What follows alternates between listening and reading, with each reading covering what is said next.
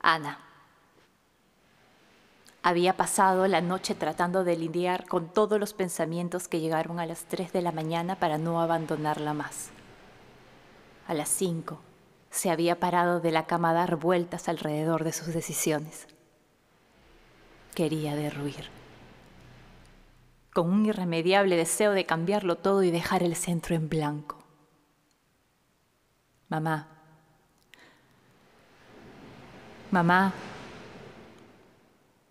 ¿A dónde te fuiste?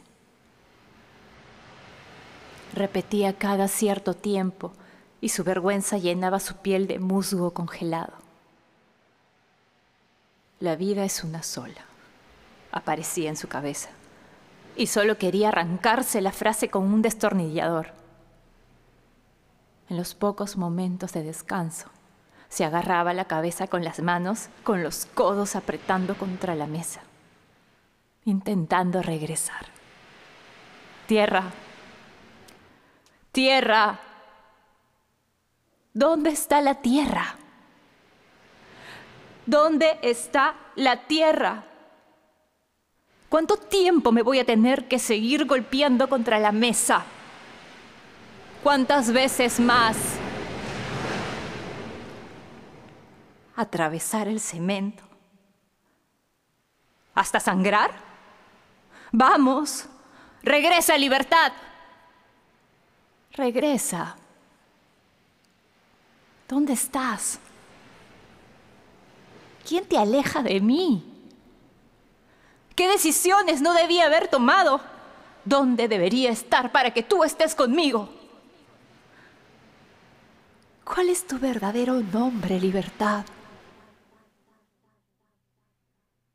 Ana se sentía arrancándose la piel con los dedos, pero nada cambiaba. No había ninguna luz en ese nuevo amanecer. Era la mañana después de la masacre, que son todas las mañanas de las heridas abiertas en la espalda y la camisa de algodón encima. Las mañanas del hambre. Las mañanas que nadie quiere vivir nunca cada vez. Esa era esta mañana, limpiando el polvo con el plumero de colores y los pies llenos de ampollas. Ana miraba por la ventana y no veía más que un vidrio. El mismo vidrio grueso que le atravesaba el vientre desprotegido. Ana siguió esa mañana. Sacó la basura, fue a comprar arroz, puso el almuerzo a hacerse, mandó un par de mails se sirvió una taza pequeña de café antes de comer. Y mientras la tomaba, mirando nuevamente a la ventana, lo sintió.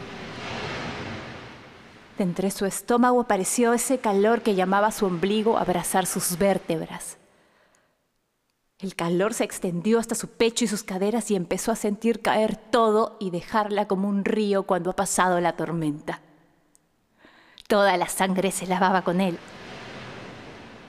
Y así abandonaba el territorio, limpiando las heridas, para que la luz aparezca de entre las nubes, para que los pastos vuelvan a crecer, para que las flores broten. Así estaba Ana, con la cabeza levantada hacia el cielo con las manos agradecidas entre las piernas, para volver a empezar.